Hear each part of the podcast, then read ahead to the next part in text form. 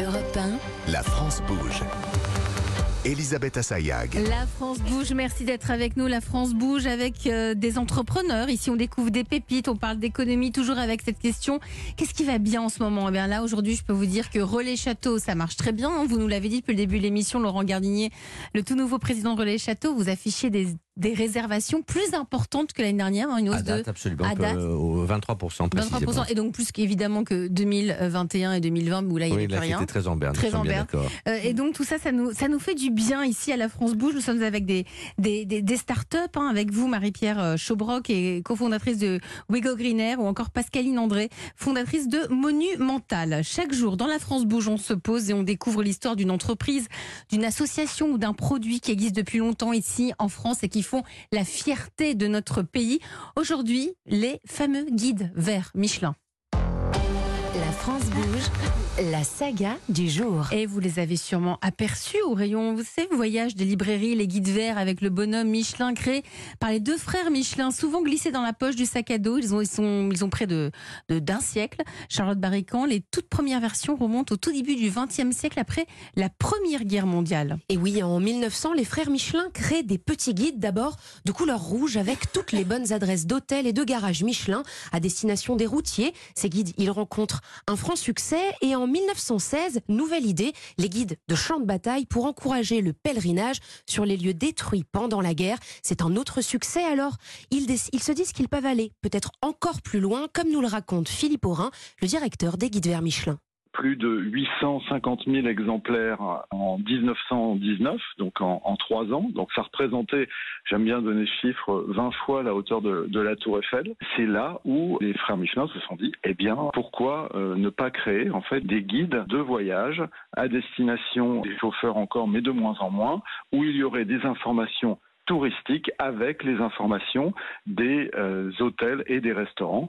À partir de quel moment les guides changent-ils de couleur Quand est-ce qu'ils deviennent verts Eh bien, juste avant la Seconde Guerre mondiale. Et ce changement de couleur, c'est un peu l'acte de naissance du guide vert Michelin que l'on connaît euh, aujourd'hui. Et la première édition est sur l'une des régions les plus touristiques de France, la Bretagne. Alors, la Bretagne, et si les guides verts Michelin ont réussi à se faire une place, c'est qu'ils s'adressent à, à tous. Et oui, ils sont en rupture avec ce que l'on trouve sur le marché à l'époque. Des guides très encyclopédiques avec des centaines de pages. Le guide vert, lui, est plus populaire, peu cher, 15 euros euh, en moyenne. Il fait la promotion des petites villes de France, des auberges, des brasseries, des routes de campagne. Vous n'avez plus qu'à ouvrir le guide et vous laisser porter. La première chose que vous avez trouvée, c'est une carte qui vous indique les principaux sites. Ensuite, vous avez les incontournables, donc vraiment les plus beaux lieux de la région qui sont illustrés. Vous avez 20 coups de cœur qui sont les coups de cœur des, auteurs. Il y en a une centaine tous les ans euh, qui parcourent euh, le monde. Ensuite, vous avez des propositions d'itinéraires.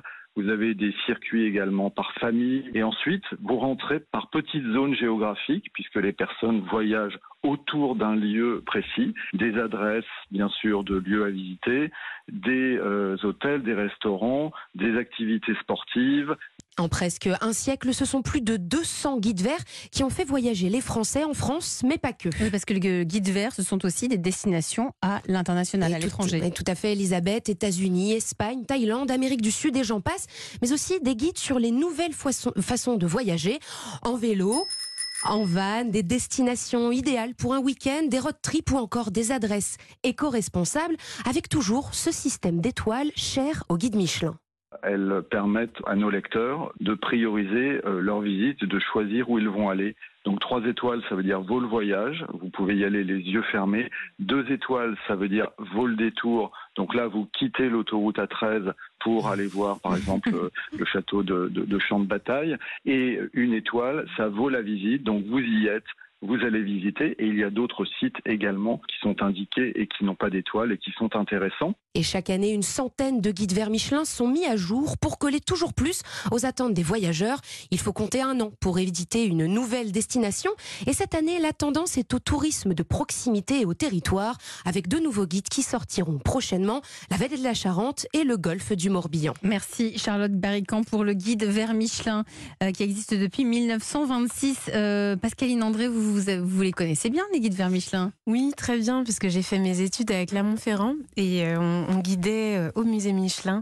Et c'était toujours très intéressant de, voir l'évolution d'abord de leurs pneus, comment ça s'est passé, et puis ensuite le, tournant qu'ils ont pris avec le, tourisme. Donc je vous conseille, il est génial ce musée. Tout part du pneu. du pneu. C'est incroyable cette, mm. euh, cette, aventure. Et si je peux me permettre, il y a le, guide vert bien évidemment, mais il y a aussi, ça vous aura pas échappé, le guide rouge. Ah oui, le guide rouge. Alors justement, vous, vous êtes là-dessus. Vous avez combien d'étoiles Il y a deux étoiles chez Taïwan, Michelin, et deux étoiles au Crière. Et, et, par rapport au relais château 350 étoiles Michelin. 350 étoiles Michelin au relais Première association mondiale, première association de gastronomie au monde. Ça veut dire que vous, vous regorgez d'inspecteurs Michelin dans tous vos établissements Alors, euh, c'est le Michelin qui décide. Oui, ouais, mais vous le savez quand ils viennent? Absolument pas. Jamais. Jamais. Vous savez combien de temps après?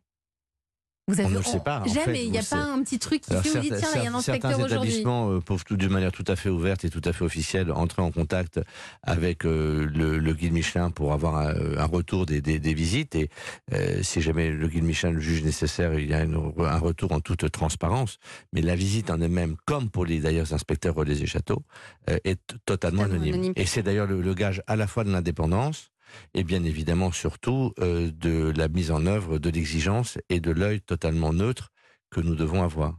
Vous nous le disiez, euh, Laurent Gardinier, 350 étoiles Michelin. Est-ce que ça fait partie des objectifs quand on postule, quand on a envie d'être, de figurer dans le catalogue Relais Château?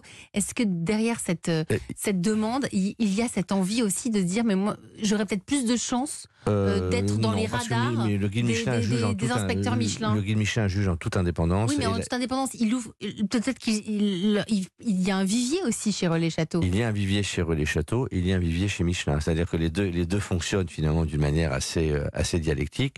Non, le, le guide Michelin inspecte, nous inspectons, et il se trouve que très fréquemment, euh, les deux se rejoignent. Se rejoignent. Absolument, mais dans totale indépendance, bien évidemment. Évidemment. Aujourd'hui, qu'est-ce qui fait la différence? On a parlé pendant toute cette émission de, de, de, cet esprit de revenir à des fondamentaux, avoir de, de, la, la, nourriture, enfin des, des, matières premières locales. C'est ça qui va aujourd'hui euh, faire pencher vers une, une, étoile ou vers, vers euh, une adhésion à, Alors, à, La définition, bien, bien évidemment, ces aspects locaux sont tout à fait fondamentaux, mais un restaurant gastronomique se caractérise aussi par la transformation de ces produits. C'est-à-dire que le talent du chef doit partir de produits certes régionaux, locaux et éco-responsables, mais ça ne suffit pas. La valeur ajoutée se fait dans le goût, se fait dans les cuissons, se fait dans les assaisonnements, se fait dans l'association des saveurs, et cela évidemment à partir de produits euh, tout à fait irréprochables mais la seule, le seul service de ces produits est une condition nécessaire mais pas suffisante. Merci à vous, merci Laurent Gardinier, vous êtes le président de Relais Château, c'est déjà la fin de votre émission. Merci des parcours de vie, des rencontres, de l'audace, briser les barrières, foncer vers ses rêves. C'est tout cet état d'esprit pour avancer et monter, pourquoi pas sa boîte comme vous, euh, Marie-Pierre Chaubroc. Merci, vous êtes la cofondatrice de Wigo Greener. Merci à Pascaline André, fondatrice de Monumental. À lundi pour une prochaine France Bouge. Dans un instant, vous allez retrouver Christophe Fondelat. Ce sera juste après le flash de 14h.